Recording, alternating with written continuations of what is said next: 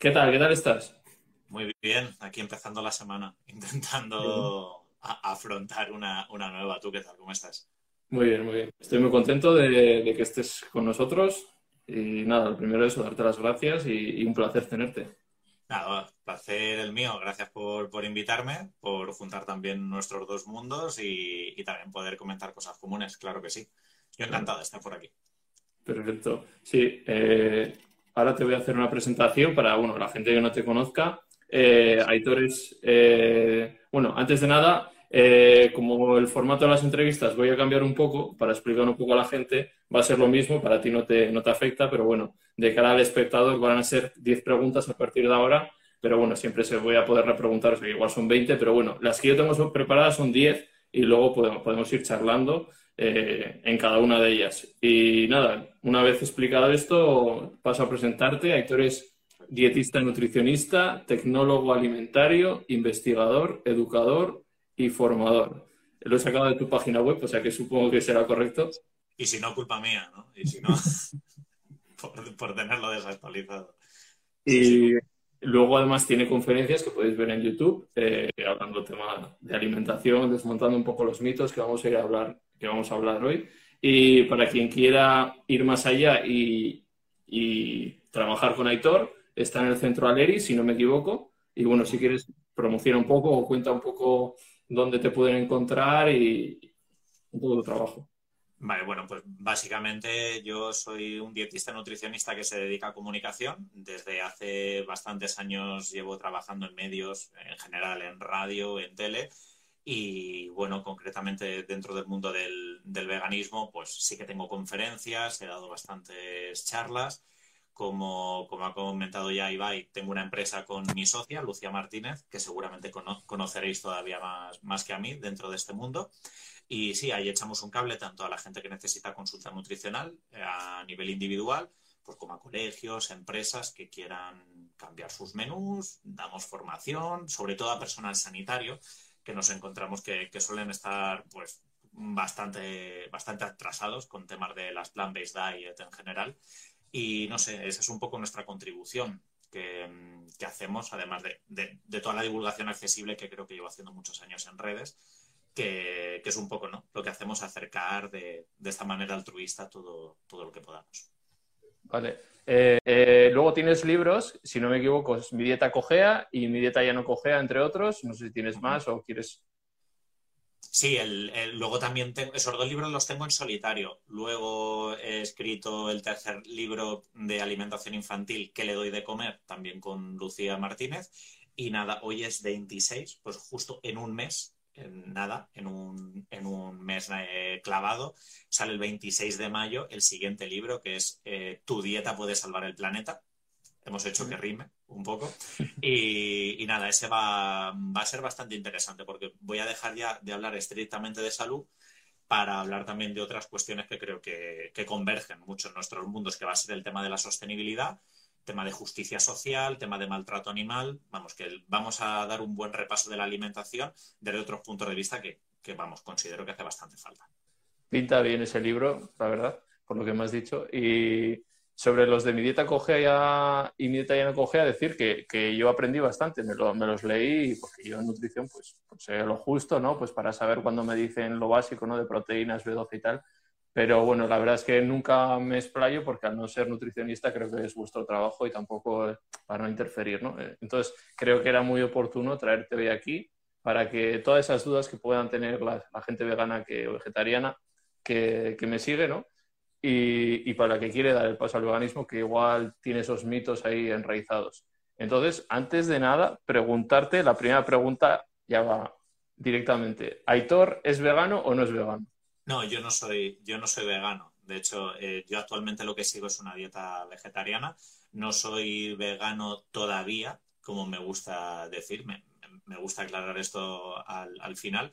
Y básicamente no lo soy todavía por una cuestión de egoísmo y de, y de facilidad. Es decir, estoy haciendo esta transición, estoy haciendo este camino de la manera más paulatina posible y año a año soy más vegano que el año anterior y cada mes soy más vegano que, que al mes anterior.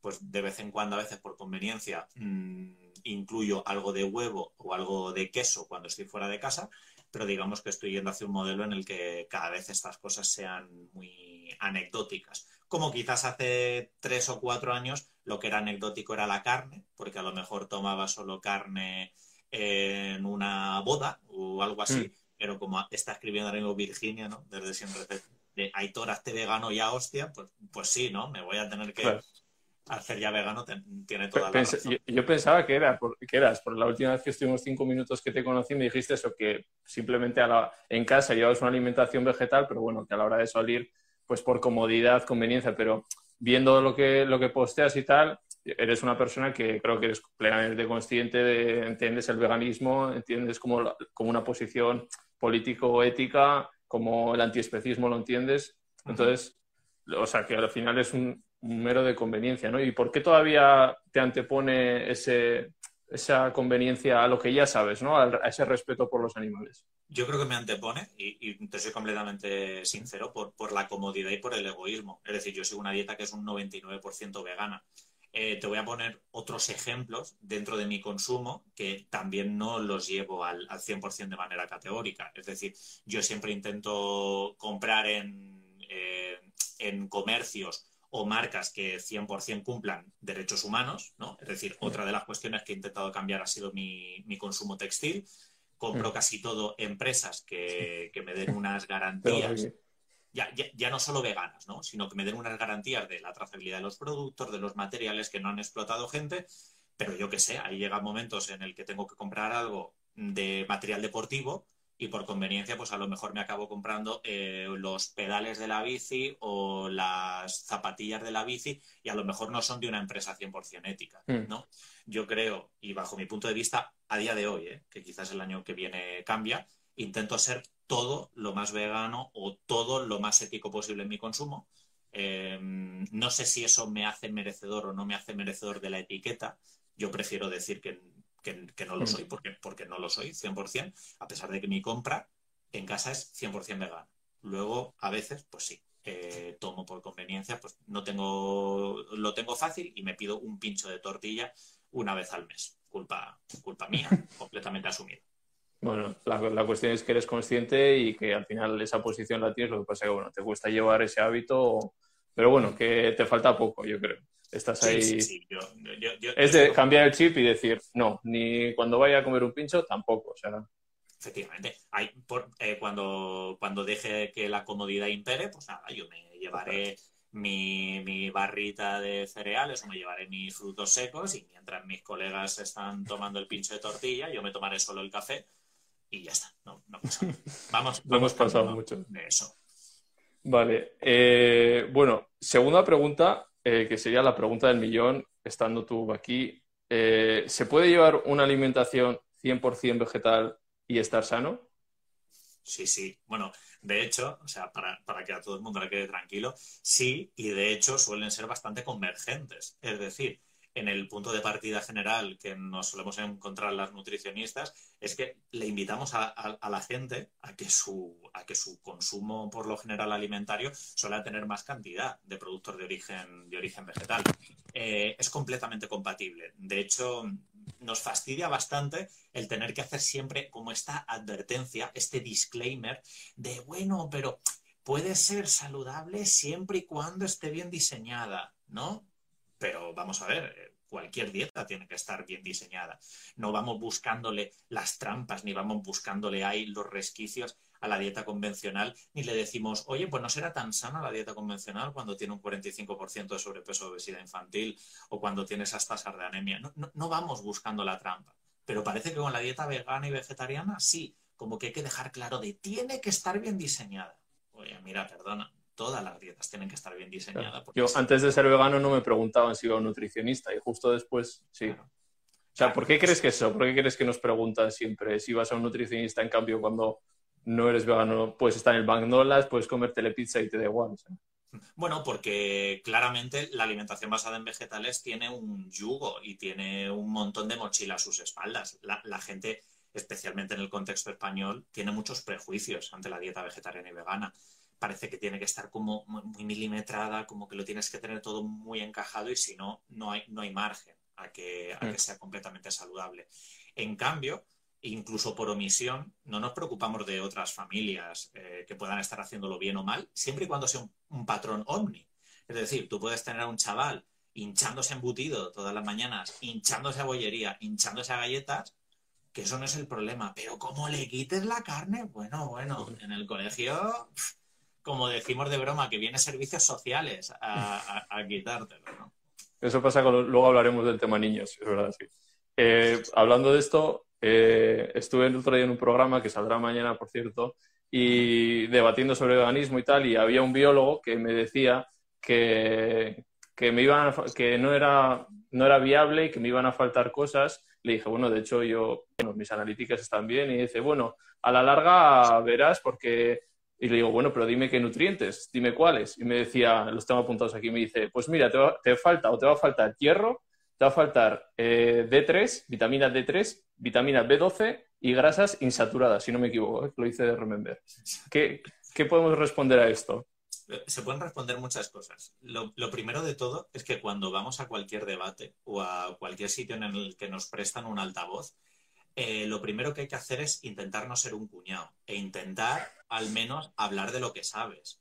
Quiero decir, hay que ser muy osado, seas biólogo, hayas estudiado farmacia, bioquímica, nutrición, lo que quieras, hay que ser muy osado para ir a un debate de lo que probablemente no hayas leído nada de la última década. Eso es lo primero. Em, y yo no quiero decir que los portavoces los tenemos que tener únicamente las Nutris. Se puede opinar sobre había, había una Nutri que luego le, porque le dije, a ver, ella te va a argumentar perfecto y le dijo punto por punto lo que, no tenía razón. Pero lo que dices tú, al final, yo creo que por ser biólogo, por estudiar ciencias, como que te da el, este de decir, pues mira, te va a faltar esto que me lo he estudiado yo por un poquito.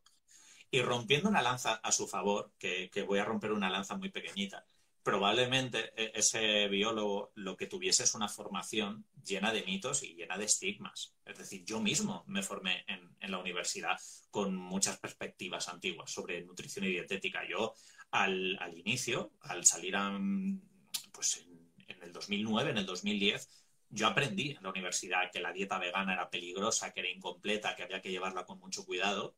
Y cuando yo tenía 21 y 22 años, el mensaje que yo salía a perpetuar fue un poco ese. Hasta que no empecé a actualizarme, hasta que no empecé a leer por mi cuenta, pues, pues no, no, obviamente no eres consciente de la cantidad de barbaridades que, escuchas. Pero sobre dieta vegetariana y vegana y sobre otras cuestiones muy desactualizadas.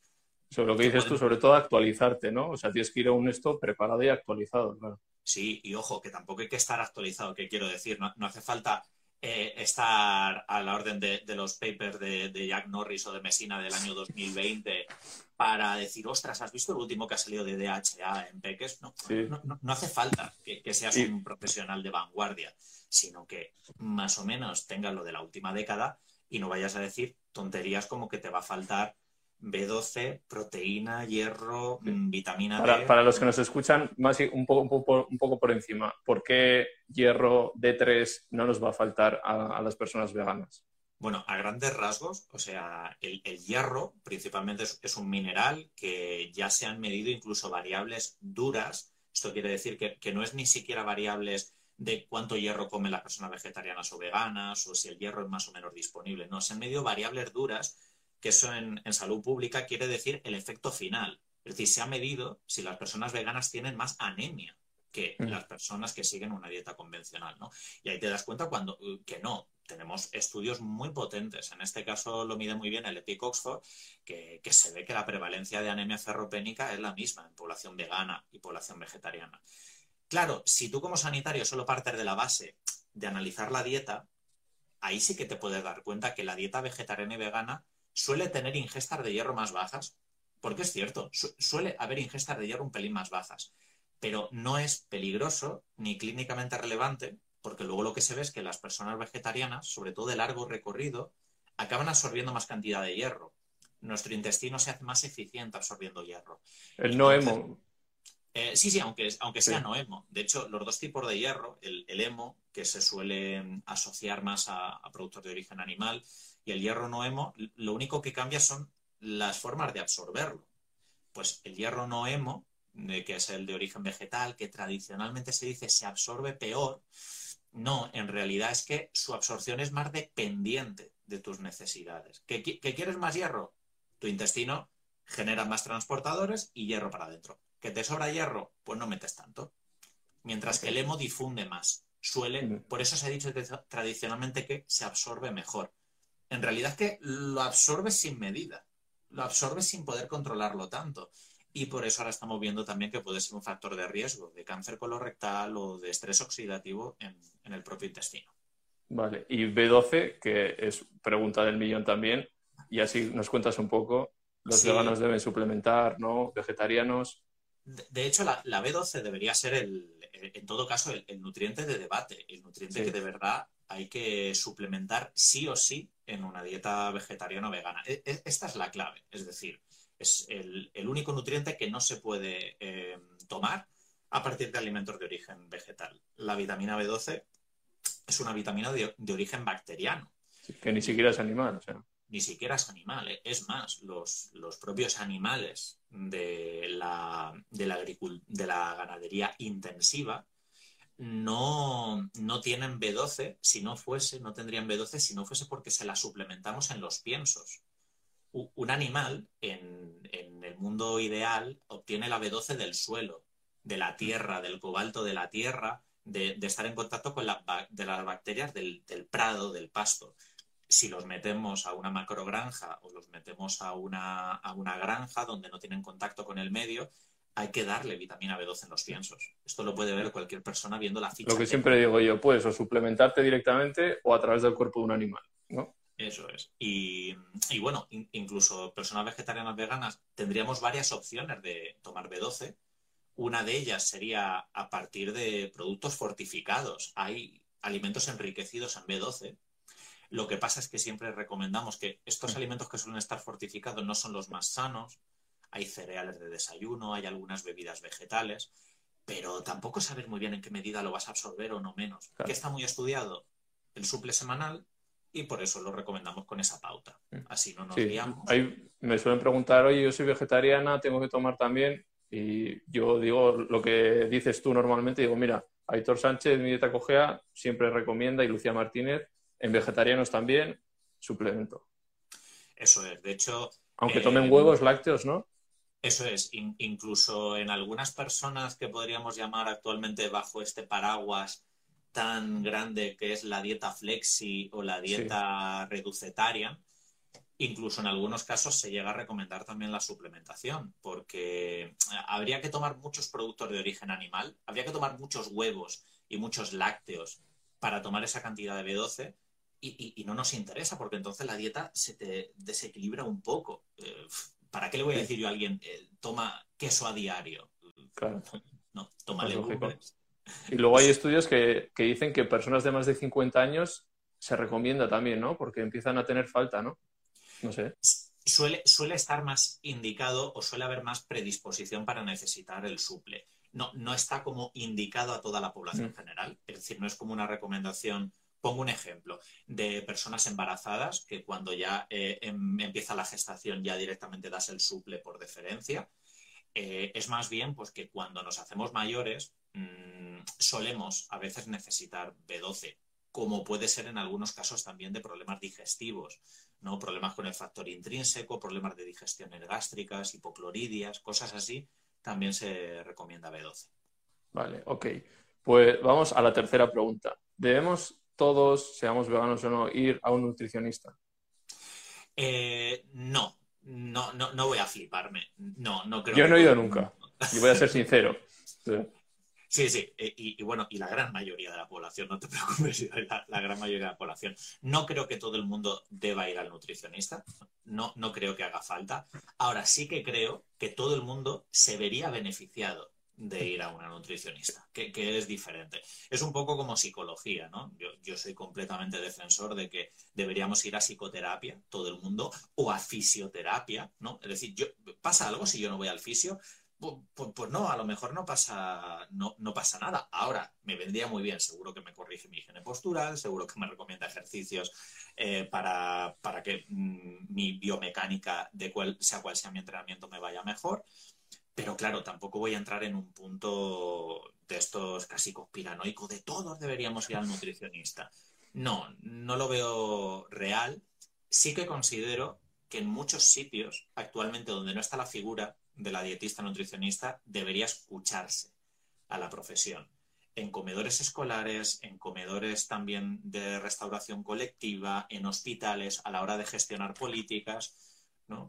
Se me ocurre para que en la próxima pandemia, em, cuando se queden chavales sin beca comedor, pues en lugar de darles pizzas y perritos calientes, a lo mejor digamos, oye, le podríamos dar un cheque de compra, les podríamos dar una, compra de productos saludables y no creemos todavía más estigma y yugo sobre la... Es que al final vuestra, vuestra función la hacen los médicos, los pediatras, ¿no? Que muchas veces me da rabia que me escriben de decir, oye, he ido, me ha dicho el médico que no, o sea, gente muy joven, chavales, chavalas, que, no puedo eh, hacer una alimentación vegetal porque me ha dicho el médico que necesito eh, carne para obtener proteína, que tengo que tomar lácteos para, el calcio, que, que si no, que, que voy a estar fatal. Entonces puede ser que lo que dices tú, ¿no? Por lo menos que se os escuchen y que en vez de los pediatras o médicos que no tienen una formación como la vuestra en nutrición, ¿no? Y al final están dando dietas o recomendando dietas, ¿no?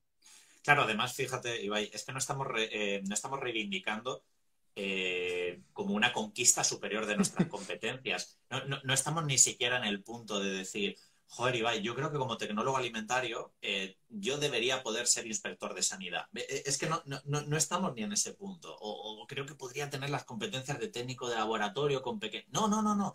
Estamos en el punto de, que lo que estamos reivindicando son nuestras competencias profesionales que están en el BOE y, y que están muy claras. Hay dos escenarios. Uno, un poco en el que has dicho, que hay otros, otras profesiones que hacen de Nutris pero en realidad no, es ese trabajo, dan consejo dietético, a, veces incluso contraproducente, a veces restando, ¿no? Porque lejos de apoyar mal o decir generalidades o banalidades, ¿no? Podrían decir, coma usted verdura y, que tú ya te apañaras. No, lejos de todo eso, eh, ponen piedras en el tejado, eh, acaban perpetuando cuestiones que no son ciertas. Y luego está el otro escenario, el de que directamente no, no, no existen porque a veces escucho, ¿no? En los hospitales vuestro trabajo lo hace enfermería o vuestro trabajo lo hace farmacia. Y, no, el trabajo de una Nutri no lo está haciendo nadie, ni en atención primaria, ni tampoco en clínica, en planta. Es decir, ¿quién le está preguntando a los pacientes qué comen? ¿Quién le hace un seguimiento si se desnutre? ¿Quién se fija en las analíticas si está eh, en riesgo de desnutrición en un cribado? No le está haciendo absolutamente nadie.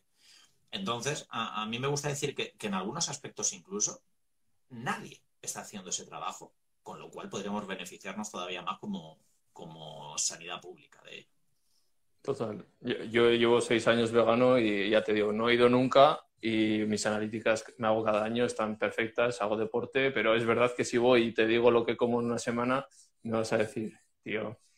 O sea, pero bueno, a ver, intento, tampoco me vuelvo muy loco, pero sé que legumbres tengo que comer una, una vez por día, más o menos eh, intento como población general, piénsalo, ¿Cuánta cantidad de chavales entre 25 y 35 años hay que tienen analíticas perfectas, que hacen deporte y no siguen una dieta óptima o saludable? A patadas. Los hay a patadas. Y seguro que si fuesen a un Nutri mejorarían. ¿No? Pues, pues es, es, lo que dices tú, mejorar y prevenir, ¿no? De cara a que vas haciendo más años y coger una rutina buena.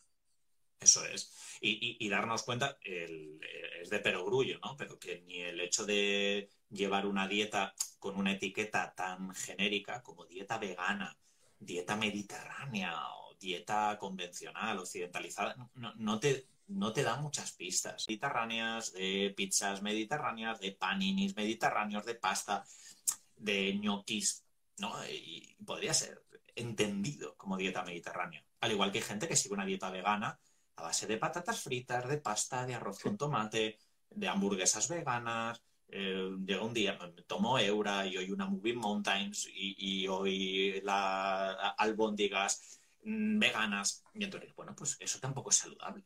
¿no? Total. Y cuarta pregunta, deportistas veganos con una alimentación vegetal viable Sí, perfectamente viable. ¿Qué, qué, pasa? Que a la, a la complejidad de ser deportista de élite hay que hablarle otra complejidad extra, ¿no? Y es la de, pues mira, solo vamos a jugar con alimentos de origen vegetal. Esto no lo hace imposible, esto lo hace porque tienes que cuadrar algunas cosas. Aumentar la cantidad al final, ¿no? Más calorías. Claro, las eh, y, al fin y al cabo de dónde provienen esos, esos alimentos. Pues a ver, alguna pista. Si tú eres un deportista que, consume 4.500 calorías o 5.000, eh, va a ser complicado que llegues a esas cantidades eh, con legumbre entera, ¿no? Porque si tienes que alcanzar toda tu prote a base de alubias o de garbanzos, vas a necesitar volúmenes muy grandes. Hay que te va a condicionar, pues esos deportistas van a necesitar pues proteína un poco más densa, va a necesitar más tofu, más soja texturizada y por supuesto suplementos. No pasa nada. Como toda esa cantidad de deportistas omni que se suplementan a diario. ¿Cuántos deportistas están en hipertrofia y toman proteína whey? Así, pues, pues hay otros que tomamos proteína de soja. Pues yo hago entrenamiento de fuerza y, y, ¿por qué tomo yo proteína de soja? ¿Porque la necesito obligatoriamente? No. Podría obtener la base de tofu y de soja texturizada y de seitan y de, y de tempe, pero me es mucho más sencillo hacerme un batido y meterme ahí 30 gramos más de prote que hacerme todos los días tofu revuelto para desayunar. Te puedes hacer prote de vegetal también, de guisante, de soja y... Sí, sí. Mejor, de batido, yo, prefiero de soja porque está más buena. Sí, eh, Y es más barata también, pero que mm, hay muchas proteínas vegetales de la misma calidad que, la proteína animal o láctea y se use guisante, se use soja, eh, funciona bien. Luego nos encontramos otra, no hay cáñamo, hay arroz, pero son más caras y a veces menos, menos completa. Mm. Yo, yo, prefiero, yo prefiero soja. Soja y me están preguntando por aquí, yo me tomo soja sin ningún tipo de sabor. Es decir, hay muchas marcas, no ninguna que sea 100% eh, proteína de soja, sin, más. Las calidades difieren muy poquito y ya le añado yo lo que me apetezca. De cacao, por lo general cacao, y a veces pues me, lo, me la echo incluso en el café. Si no me apetece café solo y me apetece un café con bebida de soja, a veces le añado un cazo de prote y para adelante con eso. Y hablando de deporte, eh, tú hiciste un vídeo, ahora, ahora me ha venido a la cabeza, de como una crítica de Game Changers, ¿no? O no sé si era una crítica o, bueno, un análisis, ¿no? Análisis. Sí, mira, me, gusta, además quería traerte porque sé que eres un tío que no te cortas y que dices lo que piensas y en este caso que era un documental que le, le gustó, a mí también me gustó y claro, desde un punto de vista científico no puedo ver las fallas o me lo creo, por así decirlo, lo que me dicen. Y bueno, tú dijiste, oye, aquí hay cosas que están mal. Entonces, más o menos, ¿qué, nos podrías decir de ese documental que, es un poco erróneo? Claro, además que los documentales siempre suelen tener sus luces y sus sombras, ¿no? que, es muy complicado que digas, ostras, qué pedazo de documental. Eh, a ver, The Game Changers tiene cosas muy buenas, que, por ejemplo, empieza a contextualizar muy bien los conflictos de interés, lo podrida que está algunos aspectos de la medicina, la presión que hay de las farmacias eh, y, de, y, de, medicina de muchos aspectos, ¿no? Eh, se ve, por ejemplo, en, algunas, en, algunas presiones. Eh. Todo eso está muy bien. También reivindica mucho la dieta vegana y además lo hace ver como que es posible y que no tiene por qué ser aburrido, lo hace atractivo. Y te pone unos ejemplos que, claro, pues, muy conocidos. Y... Eso es, hasta ahí mola. Luego ya empieza a patinar un poco por las justificaciones. De hecho, le da voz a muy buenas Nutris y, a, voces muy, muy reputadas en el, en el, veganismo. Pero es cierto que luego cuando juegan con los efectos negativos de la carne, ahí se, ahí se pasan un poco de, frenada, ¿no? Y, cuando cogen de mira lo que se han alterado todos estos valores solo después de comer un día proteína animal luego juegan también con, el, con este aspecto un poco tendencioso de la impotencia que puede causar la dieta convencional. Que, a ver, hay, datos. Hay, hay, datos en el que las personas vegetarianas y veganas se ve que tienen mejores niveles de testosterona, eh, se ve incluso que, que, como previene obesidad y la obesidad está muy ligada con peor salud sexual, está relacionado. Pero, pero claro, es que parece que comen carne y entonces ya no pueden rendir sexualmente, ¿no? Les, intenta mm. ahí, ahí tiene alguna, un toque amarillista, pero bueno, mm, sin, no, no, no hay que caer ni en la conclusión de que por llevar una dieta vegana vas a ser mejor deportista, ni tampoco hay que caer en la otra conclusión que mucha gente dice que no vas a poder serlo. El sentido común que nos dice, mira, tú puedes ser un deportista de élite igualmente con dieta vegana, simplemente eh, al mismo nivel que las otras personas. Y si llevas bien tu alimentación, pues vas a poder rendir sin ningún problema como récord mundial de, de Ironman que tenemos actualmente que es vegetariano. Vale. Eh, siguiendo, quinta pregunta también eh, sin filtro. ¿Qué piensas del real fooding? Ah, pues mira, del, real fooding he, tenido que pronunciarme mucho a, lo largo de estos años, bueno, porque no, no, te he oído sobre ello, o sea que me interesa. amplio. A ver, el, real fooding o, todo el trabajo también que ha hecho Carlos, ¿no? Un compañero, compañero mío. De hecho, ahora no tenemos tanto contacto, todo ese grupo de nutricionistas que estábamos eh, hace tiempo, ahora vamos un poco casi todo el mundo por nuestro, por nuestro lado. Pero puedo decir que el, el real fooding es una manera muy práctica, comunicativa de aterrizar cosas de sentido común en, hmm. nuestra alimentación. Es decir, eh, come alimentos mínimamente procesados, evita los ultraprocesados, mm, quiero decir, lo llevamos diciendo ocho años.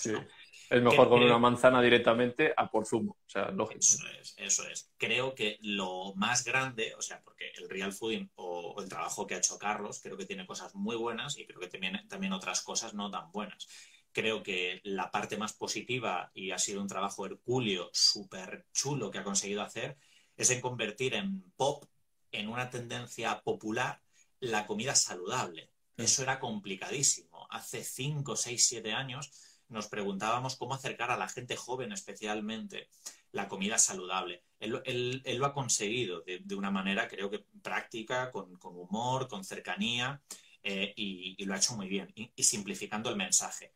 ¿Cuándo creo que quizás se ha pasado un poco de rosca el real fooding? Eh, haciendo algunas cuestiones de relación con la comida que yo no comparto, ¿no? El, hecho también de, enfrentar, de generar bandos, el, invitar a la gente que si en tu entorno son fake fooders, que los lleves a los real fooders, esas políticas un poco comunicativas que a mí me dan un poco de vergüenza ajena, de coge el móvil a tu padre y a tu madre que me sigan, coge el móvil de tus amigos y que me sigan, el, crear confrontación y conflicto con otras personas por el hecho del marketing digital. Eh, son cosas que yo no comparto, ¿no? Son cosas que yo no las habría abordado así y, por eso yo no las he comunicado de esa manera. Y, creo que también eh, se ha perdido un poco el foco en abanderar todo el trabajo que hemos hecho durante 10 años muchas nutricionistas. Yo Ahora me da pena, entre comillas, y, esto no es culpa de Carlos, esto, esto es obviamente mm. es un poco por la degeneración de todo este movimiento y esta etiqueta. Yo cuando empecé en divulgación, esos primeros cinco o seis años, del 2011 al 2016, yo veía como cada vez las nutricionistas se nos escuchaba mucho, eh, se nos tenía cada vez en más estima en círculos científicos, en círculos sanitarios, sanitarios, ¿no? De, ay, mira, vamos a escuchar a los nutris, vamos a escuchar a los nutris. Y ahora parece que en los tres últimos años hemos llegado un poco a la perspectiva esta de confrontación casi integrista, de decir, ya estoy diciendo lo que tenemos que comer y lo que no tenemos que comer, de que si somos, eh, que si vamos a ir con el azúcar al infierno, que, que nos vais a tachar. Creo que los últimos tres años el debate se ha vuelto muy de confrontación y que no ha sido bueno ni para la profesión ni para la relación con la comida de las personas. ¿Y qué esperas tú? ¿Cómo ves soluciona esto? Bueno, yo eh, creo que afortunadamente las tendencias se consiguen autorregular y vamos por modas, ¿no? Al igual que en su día se puso muy de moda eh, lo todo bajo en grasas y luego hemos relativizado, eh, pasó igual con el azúcar, o, mirad, es que hace 5 o 6 años la dieta paleo lo estaba petando, ¡ah, la dieta paleo, la dieta paleo! decir paleo no es nada, quiero decir, es un poco de, perspectivas evolutivas, ¿no? Eh, eh, que lo petaban hace mucho y ahora no tanto. yo creo que el, real fooding pues, pues, va a tener como todo, ha tenido su explosión, ahora tendrá su meseta, eh, obviamente se está convirtiendo en un movimiento que, seguramente tenga su trayectoria y su halo, que, eh, al fin y al cabo hay que verlo, es un negocio de marketing digital. Y es, lo que es, ¿no? Que va a tener mucha cola todavía, yo creo que unos dos años más, pero que poco a poco se irá eh, volviendo a las tendencias normales. Hay que me gusta hablar de modas y de, y de, trend, de trend foods, que hay una tendencia imparable que desde siempre está aumentando y, es la única cuestión que es, una, es un patrón y no es un arreón y es la dieta basada en vegetales. La dieta vegetariana y la dieta vegana no se puede considerar una moda porque lleva 100 años aumentando de manera completamente. Y porque entra dentro de una posición de respeto a los animales que va en aumento y no va a parar. Entonces es una consecuencia de ese, de ese respeto. Y que luego además lo que dices tú, mucha gente por salud, por medio ambiente, opta por esa alimentación además. O sea que eso es, imparable. Es, un es una situación de confluencia de muchas motivaciones que, da, que sí que da respuesta. El, otras modas dan respuesta solo a alguna, alguna cosa. ¿Por qué la gente se hace paleo? Por salud. Luego te das cuenta que no es la única respuesta. ¿Por qué la gente se hace real food? No, por salud. Luego te das cuenta que no es la única respuesta. Mm. la dieta basada en vegetales sí que es la única respuesta para algunas inquietudes. Total. Y otro tema más, pregunta 6. ¿Qué piensas de los ayunos? Bueno, que los ayunos son simplemente una, una situación o una herramienta dietética. Es decir, no, no, no, tiene, no tiene mucho más. Creo que también se nos ha ido un poco eh, la bola eh, enfatizando los ayunos a un nivel en muchas cuentas de, redes sociales como si fuesen mágicos. Vamos a ver, detrás de los ayunos hay una cuestión de sentido común y es que hasta ahora estábamos recomendando o algunas pautas nutricionales eran mm, come, come, come, cada tres horas, cada tres horas, cada cuatro horas, cinco veces al día. Parecía que, tenías que estar todo el día ingesta tras ingesta. Los ayunos intermitentes tienen una cuestión de sentido común muy potente, que es el ser humano no debería estar comiendo todo el día. deberíamos tener también momentos que nos generen algo de salir de nuestro, saber, de nuestra burbuja de, de continua comida, de generar estímulos, Claro, porque hay personas que llevan 30 años de su vida comiendo constantemente. Y el día que no comen, tu cuerpo dice, ¿what? ¿Qué está pasando aquí? Mm, eh, ¿Qué está pasando aquí? Si yo no sé lo que es estar nueve horas sin comer. Em, al igual que exponerte al frío, al igual que hacer ejercicio, eh, pasar momentos de mayores ingestas y de menores ingestas es bueno para que nuestro cuerpo recuerde que también tiene que tirar de esas reservas, ¿no? O sea que lo ves como algo positivo, ¿no? Entiendo. Sí, sí, eh, claro, porque eh, es algo, es algo positivo eh, generar esos estímulos. Sí, pero controlado, ¿no? Entiendo. O sea... sí, no, no porque sea peligroso, em, sino porque creo que a la gente no se le tiene que vender con unas expectativas que son falsas. Hay mucha gente que está haciendo ayuno intermitente porque espera mejorar su composición corporal, rendir mejor, perder peso. Oye, no, eso va a ser muchas veces derivado de una autorrestricción. Es decir, si yo me autoimpongo que voy a hacer ayuno intermitente y que solo puedo comer entre las 2 de la tarde y las 10 de la noche, es imposible que meta todas las calorías del día porque me sacio. ¿no? Hmm. Me autoimpongo esa restricción y claro que pierdo peso, pero podrías perder peso sin necesidad de autoimponerte eso, con una dieta saludable. Y, sí, yo, yo, por ejemplo hago ayuno intermitente pero no tengo expectativas de que genere un gran cambio en mi cuerpo. Lo hago porque mm, me da una cierta flexibilidad y mi cuerpo, pues si un día empecé a hacerlo en aeropuertos, ¿no? De decir, mira, grandes vuelos, en, su día, pues estoy 16 horas sin comer, no pasa nada. Y ahora, pues a veces me apetece y digo, pues mira, hoy no desayuno y hasta la comida nada. Y creo que está bien que nuestro cuerpo se acostumbre a, diferentes patrones, ¿no? Mm. Sin que yo sepa que va a producir grandes cambios en, mi salud. Todo, cuando salgas a comer con los amigos y tengas ahí lo de la tortilla, hay uno. Sí, el, problema es si lo hago después de cuatro horas de bici, que a lo, mejor no vuelvo. Entonces mm, me, llevaré, me llevaré mejor la, la barrita. por, regresar, ¿eh? o sea que no, al final el ayuno se, se, tiene como que puedes perder peso, pero yo conozco gente que hace ayunos que está muy musculado y, y te lo argumenta y te dice, no, mira, yo de esta hora a esta hora no como, pero me tengo controlado todo el plato de comida que como a la hora de comer y meto, no sé, 3.000 calorías y lo tiene súper controlado. Sí, y, se puede, no, hay ningún, no hay ningún problema. Puedes compatibilizar, incluso tener un ayuno intermitente sin que te genere necesariamente déficit calórico. Es decir, si, tu objetivo no es ni siquiera perder peso ni, someterte a ese déficit, tú puedes hacer ayuno intermitente y meter todas las calorías que, tengas, porque esa persona a lo mejor quiere hacer otro objetivo. A lo mejor por tema de, rendimiento deportivo quiere entrenar en ayunas para justamente hacerse más eficiente en esas condiciones dejar una ventana sin reponer y, luego comer alargos. Su entrenamiento.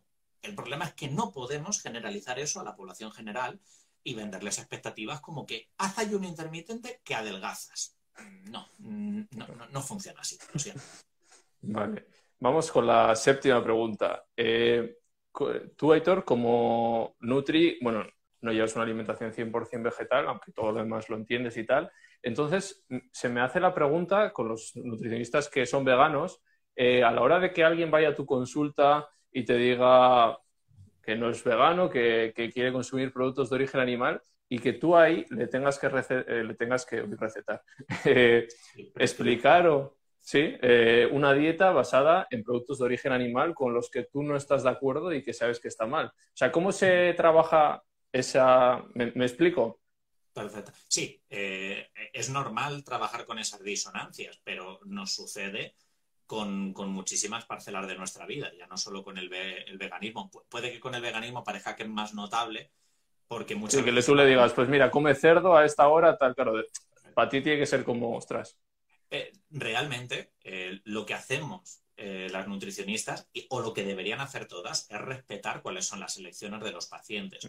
Luego puedes eh, informarles mejor o preguntarles por qué hacen algo, ¿no? Una cosa es que te vengan, oye, yo quiero comer de todo, lo, respetas porque eh, ha, ido a tu consulta por algo. Es decir, no, no ha ido a tu consulta y dices, anda, paciente que me viene, una persona que voy a veganizar. No, no, no funciona así.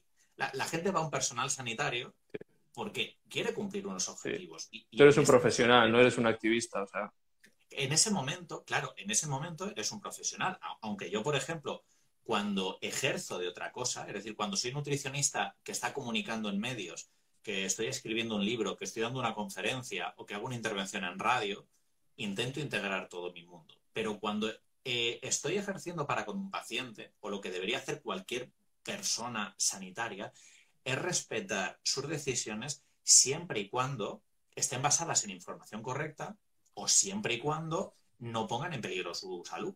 Es decir, si un paciente te dice, como carne porque es imprescindible, eh, tampoco se lo respetas. Es importante desmentirle eso y decir, oye, vale, que si tú quieres comer carne, eh, yo te pongo carne en el menú, pero que sepas que, no es imprescindible si, tú lo haces por esto. ¿Tú siempre les aconsejas o lo intentas? Yo, no soy una persona que pase concretamente consulta, ¿no? Eh, ah. Pero a mí me pasa mucho, por ejemplo, en asesoría de centros o de centros educativos o, de, menús que a lo mejor dicen, ¿no? Eh, oye, es que si no les damos leche les va a pasar algo o, no van a tener ingesta suficiente de calcio. Y ahí aprovechas. Es, una cosa es que yo te respete o ponga leche en el menú porque lo acordemos, ¿no? Porque es lo mejor, porque si no el AMPA se te va a tirar al cuello porque no quieres hacer una revolución tampoco en tu menú. es comprensible también. Eh, vivimos en un contexto alimentario. Es, una cultura. Yo, voy al campamento de mi grupo Scout y, y ¿qué se desayuna? Todo el mundo. Leche. Y no me planteo cambiarlo.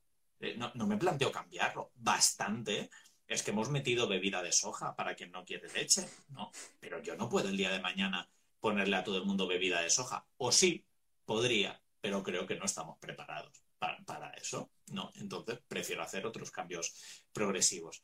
En cualquier caso, lo que tenemos que hacer el personal sanitario es respetar las creencias y las decisiones de los pacientes, al igual que en el sentido contrario nos gustaría que las eh, que, no las respetasen, ¿no? Si que una persona vegana vaya a un Nutri que no es vegano, ¿no? que eso a veces se puede dar y, y, como hemos dicho antes con los médicos, igual digan, no, mejor come un poquito de carne, ¿no? Que pasa, pasa muchísimo. E, ese ejemplo que acabas de poner, Ibai, es muy, muy común. O de ir a pediatría o de ir a medicina de familia y que le digan, bueno, eh, la carne sí, pero el pescado no se lo quites. Eso, eso, pasa muchísimo. Eso pasa muchísimo. Entonces, eh, no solo hay que respetar las creencias, también tenemos que hacer nuestro ejercicio profesional en base a la evidencia científica. Es decir, no, le podemos mentir al paciente, ni, ni, siquiera eh, desde un punto de vista condescendiente o proteccionista. No, no, le he dicho que no, que algo de carne meta, porque si no lo va a hacer mal. No. Oye, a los pacientes hay que tratarlos con respeto y dignidad y está dentro de nuestro código deontológico. ¿Crees que ya en el mundo de los nutricionistas, las dietistas, eh, siga habiendo ese prejuicio o esa falta de información o crees que cada vez si una persona vegana va a una nutricionista, lo más probable es que le diga, no le diga esas cosas, esas cuñadeces que hemos dicho antes de come carne, come lácteos. ¿Crees que ya ha evolucionado?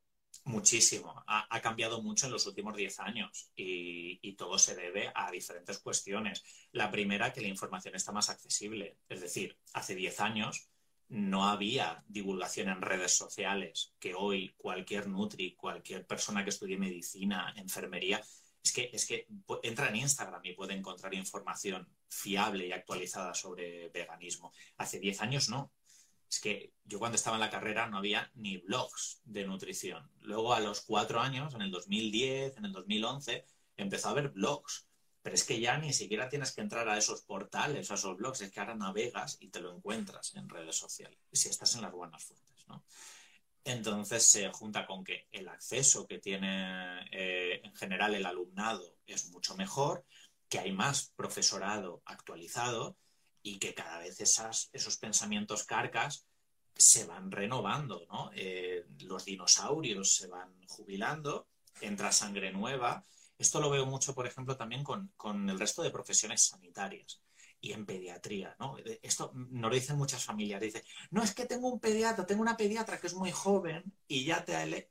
Y, y, lo asocian mucho a la edad. Pero, no por formación, sino por, lo que dices tú, por edad. O sea... Es muy generacional. Creo, que este tema concreto es muy generacional, al igual que el, eh, la, la, relación para con los dulces, para con la mala alimentación, para con el alcohol muy típico, ¿no? De quién te dice que el alcohol es bueno a día de hoy. El la copa de vino buena. Me encanta eso que dices, sí. Un tiranosaurio, te lo dice un tiranosaurio con bata, pero si es alguien joven, eh, ya es un mensaje muy residual y muy marginado.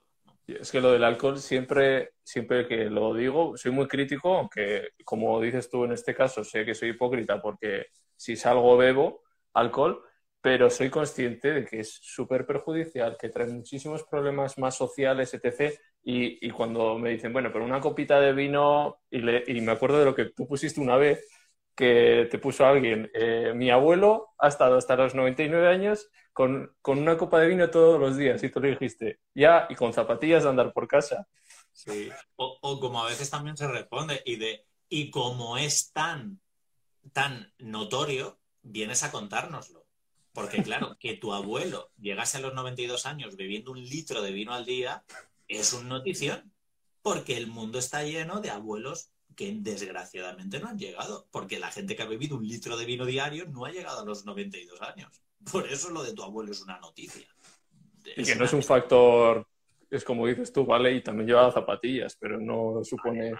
Y seguro que estaba todo el día labrando en el campo, moviéndose. sí, sí, Vamos, ahí, ahí hay un una confusión, una confusión muy grande.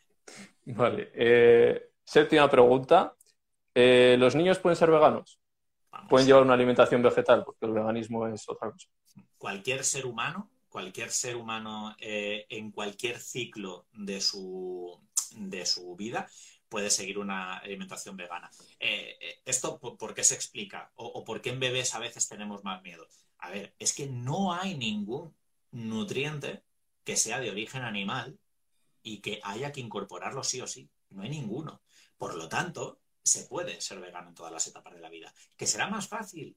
Pues vale, pero ese no es tu problema. Es decir, e, e, ese es el problema de los pacientes. Si viene una familia y dice, quiero que mis 12 hijos sean veganos. Muy bien. Aconsejale lo mejor que puedas para que sus 12 hijos sean veganos. Ah, no, te va a costar mucho, pero es que tienes que hacer muchos malabares. Que no es tu problema, que ha ido a pedir asesoría. Eh, no hay ningún problema. Es decir, eh, hay que... El suplemento es el mismo, ¿no? B12, la cantidad supongo que variará.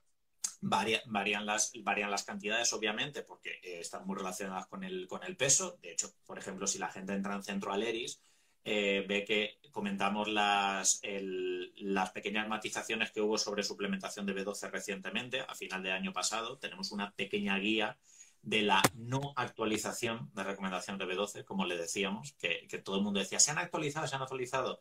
Y, Lucía hizo ese documento dejando claro que no se habían actualizado, que era simplemente que Vegan Health tenía en cuenta eh, unos, unas referencias diferentes, pero que no. Y que, y que simplemente en, bebés veganos o, en personas que están embarazadas eh, hay que eh, adaptar estas cuestiones. Por ejemplo, el bebé vegano, mientras esté únicamente con lactancia materna, si se da el caso, hay que suplementar, la madre se tiene que suplementar, ¿vale? Y entonces pasa eh, la suplementación por leche. ¿Y cuándo hay que entonces empezar a suplementarle la B12? Cuando empiece la alimentación complementaria, directamente. Y los alimentos que se van introduciendo, pues hay que adaptarlos. Porque claro, como tenemos ese bacon que ahora le toca pescado, ahora le toca carne, ahora le toca huevo, pues bueno, siempre como ración proteica le daremos legumbre, legumbre adaptada. Con lenteja roja, aquí tofu. Claro, garbanzo machacado. Simplemente se, adapta.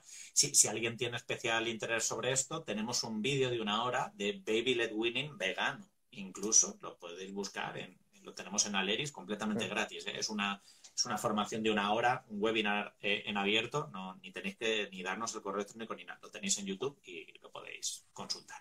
Vale, eh, antes he dicho siete, pero vamos por ocho. Entonces ahora la nueve, eh, ¿qué no puede faltar en un menú de una persona que lleva una alimentación 100% vegetal? Bueno, lo que no se podría olvidar sería la B12, ¿no? Sería lo, primero que te diría. Lo, que siempre tiene que haber sería la, la B12. Pero luego, si, queremos que ese menú sea saludable, me voy a centrar en únicamente lo que debería ser diferente.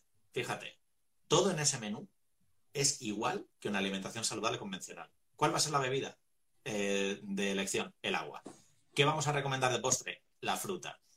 Verdura, la misma, la misma. Las personas veganas tienen que tomar la misma cantidad de verdura que una persona que sigue una dieta convencional que, no hay que tomar más ni menos, que parece que cuando vas a un menú vegano te ponen el doble de verdura. Oye, que no.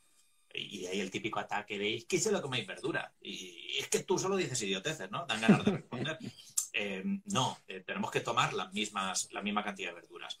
Los hidratos, pues si, si, son también de origen vegetal, los alimentos que tienen hidratos, no, no, no pasa nada. Eh, tomamos los mismos que necesitaría una persona de dieta convencional.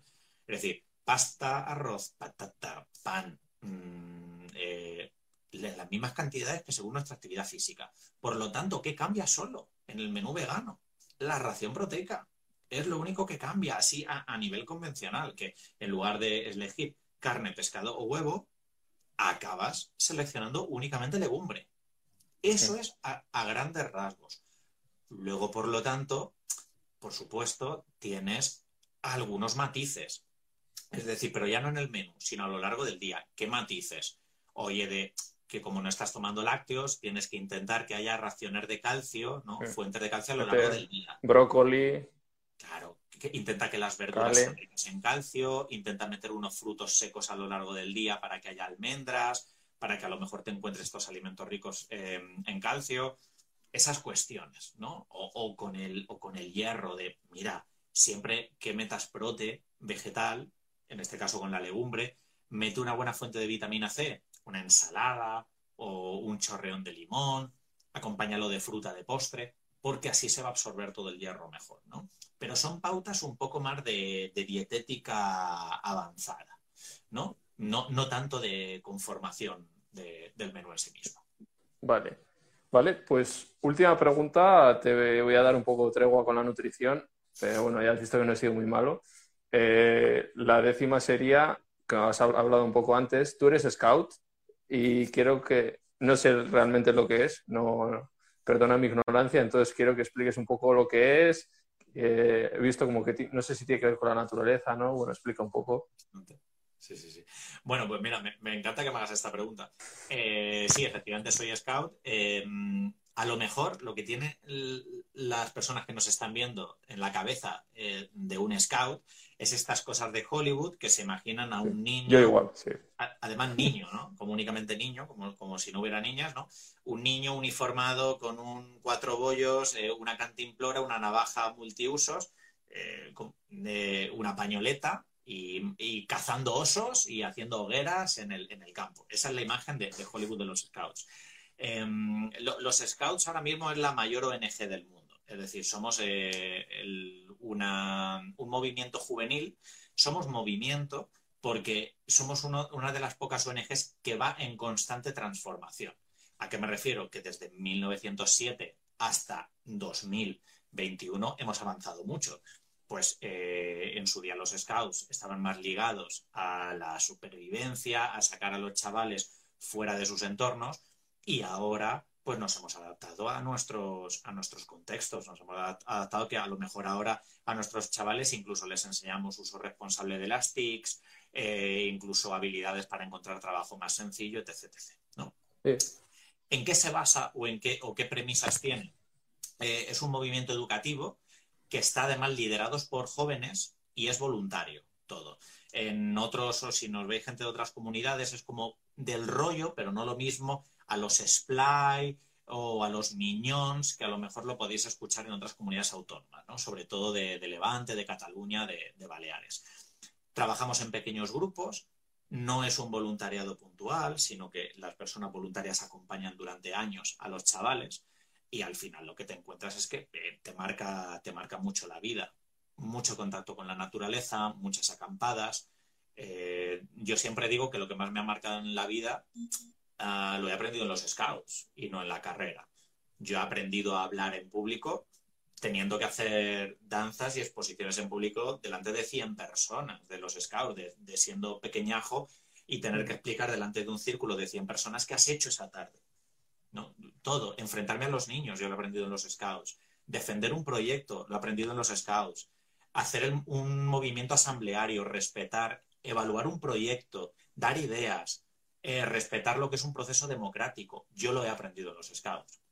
¿no? Y, la verdad es que poco a poco la educación no formal va inoculando cuestiones a la educación formal, ¿no? Eh, las asambleas en pequeños, la educación por competencias, los proyectos, todas esas cosas las vamos viendo y cómo se incorporan y creo que la educación no formal hoy está más, más, mm. potente que, nunca.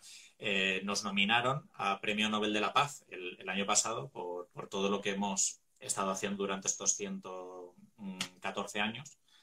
Y bueno, para mí es como un movimiento de concordia y un movimiento que, a lo mejor mucha gente piensa que está unido a la religión, porque esto lo explico brevemente, como, como aquí cuando tuvimos nuestra, nuestra dictadura franquista se prohibió todo tipo de asociacionismo juvenil, eh, cuando en 1978 recuperamos el derecho al asociacionismo, en los únicos lugares donde la gente podía reencontrarse o asociarse eran las parroquias. Era el único punto de reencuentro de los jóvenes. Por eso en España hay tantos grupos scouts que están en el seno de una iglesia. Por, esta tradición de, que el franquismo nos cercenó todo el asociacionismo juvenil, nos reventó todo tipo de, red eh, juvenil en nuestras cuestiones y por eso ahora hay tantos grupos scouts que todavía tienen ese recuerdo de nombres católicos, a pesar de que a lo mejor no son eh, grupos católicos, como, como es el caso del mío, que, que esa herencia tiene.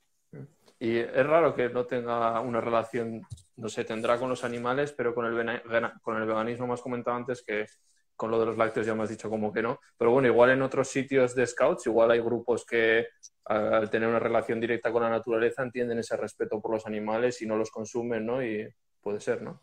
De, hecho, sin, sin, duda, fíjate, llevo dos años, Ibai, eh, trabajando mucho por, por, los menús de campamento. Eh, de hecho, hemos, hemos estado haciendo una propuesta de, menús de campamento que no solo sean saludables, sino que sean menús scout, que es un menú scout entendido por mí y por el grupo que hemos eh, hecho esto, que sea un menú también que respete a los animales, que respete la justicia social, que sea local, que sea de temporada, que deje el dinero en tu entorno más, más cercano. ¿no? Y, yo sí que he percibido que en los últimos cinco años, en muchos grupos scout que me acaban consultando, hay unas proporciones de personas vegetarianas o veganas mucho más altas que en otro asociacionismo. Es normal porque se nos educa en un espíritu crítico, en un contacto con la naturaleza y hace poco hablaba con un grupo que eran unas 100 personas y tenía a 25 chavales que eran vegetarianos o veganos. dices, un cuarto. Es mucho, una proporción mucho mayor que en cualquier instituto, ¿no? Pero si lo piensas, seguramente dentro de esas 100 personas la proporción también de los chavales que reciclan es muy, muy superior. Los chavales que tendrán conductas homófobas o racistas será mínima, mm. porque al fin y al cabo se nos educa en valores y, es esperable, ¿no? Como, como tú dices y, lo estamos observando. Cada vez hay más personas vegetarianas y veganas dentro del movimiento Scout. En el movimiento no es un movimiento jerárquico, entiendo, ¿no? O sea, que cada uno es independiente de su zona, ¿no? Bueno, funciona mucho por grupos. Eh, es decir, todas las asociaciones son independientes y, funcionan de unos grupos de entre 60. No hay una directriz de estatal de esto se tiene que hacer así, ¿no? Pero no, no es un movimiento que se construye de arriba, de, de arriba abajo, es un movimiento que se construye de abajo arriba. Es decir, luego sí que votamos nuestros representantes, pero el trabajo que se hace a nivel o autonómico o, España o mundial no va tanto como ordenar cosas, sino de facilitar, facilitar, pues, facilitar materiales para que los grupos tengan. ¿no? Por ejemplo, yo he hecho un menú de campamento porque eh, gente de Scouts de España me lo pidió pero no lo impongo, sino que mirad, lo facilito para que todo el mundo que funcione a manera de grupo tenga esas, esos recursos.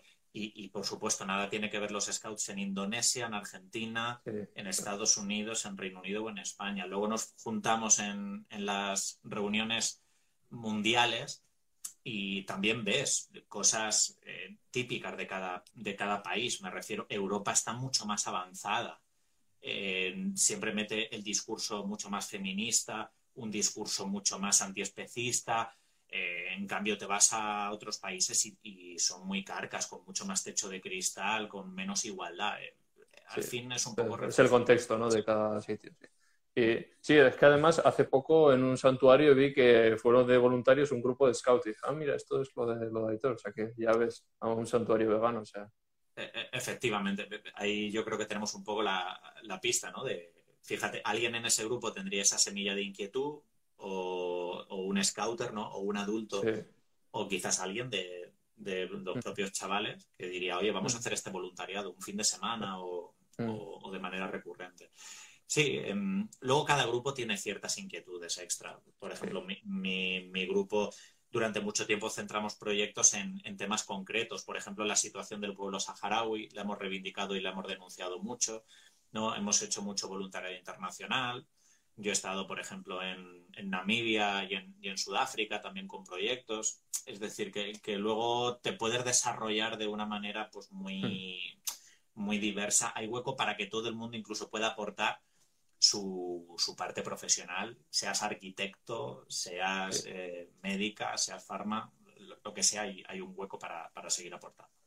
Vale, pues las 10 preguntas hechas. Antes, en las entrevistas siempre preguntaba tres preguntas al final, que son las que hago a todo el mundo. Entonces, eso se va a mantener, que, bueno, son facilillas, que es, la primera de ellas es tu plato veggie favorito.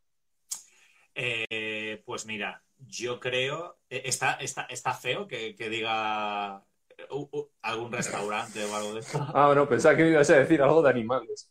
No, no, es plato veggie, plato veggie. Plato veggie. Como me has dicho plato veggie, me, imagino que es como un plato con intencionalidad. Hay dos platos de restaurantes veganos que me gustan mucho en Madrid. ¿Mm? Eh, hay uno que hacen en La Modernista, que, está muy rico, que es una imitación de, rabo, de rabo de toro. Eh, que lo hacen, creo que lo rellenan con, con eura y le ponen una hoja de arroz por encima. Está espectacular. Y luego hay otro restaurante en Madrid que se llama Level, que es un gastrobar vegano, que, tiene una lasaña con placas de calabacín y tiene un relleno de tomate, zanahoria y anacardos que está simplemente espectacular. Eh, eh, esa lasaña de calabacín y ese plato son cosas de restaurante, pero Sí, bueno. pero pues, bueno, si una lasaña, vale. Eh, pensaba que ibas a ir a lo... Mucha gente me dice, no, hay un plato de garbanzos y digo, mira, Hitor le pega que me diga, yo humu- una tostada de hummus. A ver, me encanta, pero no es mi plato Sí, favorito. claro. Sí, claro, si, me das a elegir con, con qué quieres que me, me hinche, que, que, claro, te, te escojo además de restaurantes buenos porque está súper rico. Ahora, otra cosa es que me preguntes, mi- el plato favorito que yo me hago, Mm. que yo me suelo hacer en casa, eh, yo creo que a- a- alguna cosa, un, un dal de lentejas con muchas especias o un curry de garbanzos son cosas como súper agradecidas y que me encantan. O, o un gazpacho, un gazpacho Claro. frío en verano, que, que también es vegano. Segunda pregunta, ¿tu serie favorita? Pues mi- mira, me, me- cuesta mucho. Puede- la serie, te, te digo varias, la serie favorita de toda mi vida, la que, la, la que me entró en el mundo de las nuevas series, fue Perdidos, fue Lost. Esa Wow. me, me- me una gran diferencia. No he traído la taza hoy, pero siempre tengo la taza. O sea, Lost para mí marcó la una, una diferencia en el nuevo mundo de las series del siglo XXI. Eh, luego de las mainstream últimamente, pues hay que reconocer que o Juego de Tronos o de Mandalorian son obras maestras. Ujú. Y, por ejemplo, eh, ahora estoy muy al día eh, esperando el final. Eh, es quizás más anime, eh, pero ha sido ahí un poco. Ataque a los titanes, me, Shingeki no Kyoji me, me, me flipa bastante. Y, Ah, yo de anime no, no controlo. Pero ahí con perdidos me has ganado, me has ganado. Sí. Es más, la entrevista ya la tengo grabada, que la hice presencial con una chica que es, yo creo que es de las personas que más sabe, que tiene todas las cosas de perdidos, y la mitad de la entrevista va sobre perdidos, o sea que es Vale la brutal. pena. Eh, ¿qué- a, a ti qué, qué actor, o sea, qué personaje te gusta más de perdidos? ¿De perdidos? Eh, pues, pues no sabría decirte, pero es que, es que tienen una muy buena, una, una muy buena, una muy buena evolución. Reparto, ¿no? Eh, sí, bueno, reparto y la evolución de los personajes. O sea, me, me gusta que sean, que sean personajes complejos, que, que- que varían tanto. Eh, me gusta mucho Hugo, por ejemplo. Sí. Creo, creo que tiene una, una progresión muy buena. Y, y sí, y, y Said creo que es también otro, otro personaje top. Creo que Es que es un reparto increíble, o sea, O John y Locke, muy, muy diverso. Para los años que eran, Lo que dices tú, yo creo que fue un antes y después, tantos personajes de tanta calidad y muy diverso, lo que dices tú. Tienes a Said, tienes a los coreanos, eh, tienes a Michael. Faltaban cosas porque es del 2002, pero bueno, eh, ni tan mal, me refiero. De, de hecho, me acabo de terminar ahora New Amsterdam eh, al día y, y salen Jack y también sale Jin. En, en- en- en- de los últimos episodios Sí. sale Jin y, y, joder, que es un remember muy bueno verlos Sí. ahí a los dos juntos. A mí el que más me gustaba era Sawyer, porque lo que dices, tiene una evolución brutal, de, de ser el más malo a cómo acaba, lo- ahí se lo curraron el personaje. Y, te- y- y sin hacer spoiler, ya. Buah, hombre, que no la haya visto ya. Ya está. Pero bueno, esto es como. eh, y, y- el final, rápidamente, ¿te gustó? Ya. ¿No te gustó? Solo te digo que la persona que se la hice, que hace en tutorial, o sea, en YouTube, hace vídeos explicando cómo fue el final y todo súper bien, le pregunté, a ver, cuéntame el final porque es que sigo sin entenderlo. O sea, a ver, lo entiendo, pero hay tantas posibles formas de verlo que me, me pareció guay, pero aclarar más, ¿sabes? Sí, Más ¿Tú lo entendiste bien? A ver, yo creo que, que sí, creo que, creo que lo entendí bien, sin, sin que, que suene raro. Creo que no es tan malo el final como la sensación que quedó en el momento. Creo que con perspectiva dices, joder, vale que no era el que tú querías, pero tampoco era para enfadarse como se enfadó todo el mundo en ese momento. Y bueno, podría haber sido diferente, pero ahora con tiempo creo que no fue tan, tan, tan malo como en ese momento se decía. Sí. Sí. Vale, la última pregunta. eh, ¿Qué persona me recomiendas entrevistar, sea vegana o no? Que la gente la conozca. Eh, pues yo te diría a, a- a Lucía Martínez si no la has, si no la has entrevistado. No, no, no. te- Pero que tiene que querer, ¿eh? Igual no está interesada. Hombre, bueno, claro, también te podría haber dicho eh, a... Claro. Es decir, que... que- que- que- Sí, ya me han dicho alguna vez a Greta- Mar Gasol. A Greta Thunberg, sí, sí, te podría haber dicho muchas cosas. A, Natalie Portman o... Te podría haber dicho muchas cosas. No, pero eh, que a lo mejor te puede decir, no, yo te lo planteo. Eh, Mm. O sea, entrevístala creo, creo que puede, creo que puede aportar, creo que puede aportar mucho. O si no, a, a Aitor Garmendia. Uf, pero no creo que nunca, nunca pone su cara, pero bueno, sí. Bueno, pero ya, pero bueno, me has preguntado dos personas que sería Ya. interesante de entrevistar. Pues ya- yo creo que ahora mismo son de las dos personas que Sí. dentro del antiespecismo más me aportan. Entonces, ahí te ahí te lo, ahí te lo lanzo. Pues si Vale. puede, ¿no? Es decir, esto Sí, no- yo apunto siempre y bueno, luego. Vale, pues nada, que ya estaría. Que, ¿Qué tal? ¿Has estado a gusto? Sí, perfectamente. Vamos, yo eh, encantado de compartir este tiempo aquí con, con nuestras dos audiencias, Ibai, y, y ya te digo, preguntas yo creo que certeras, Sí. de manera natural aquí con todo el mundo. ¿Me ves buen futuro de entrevistador entonces? Sí, vamos. eh, podrías, podrías haber hecho aquí trusismo laboral con periodismo. Claro, claro.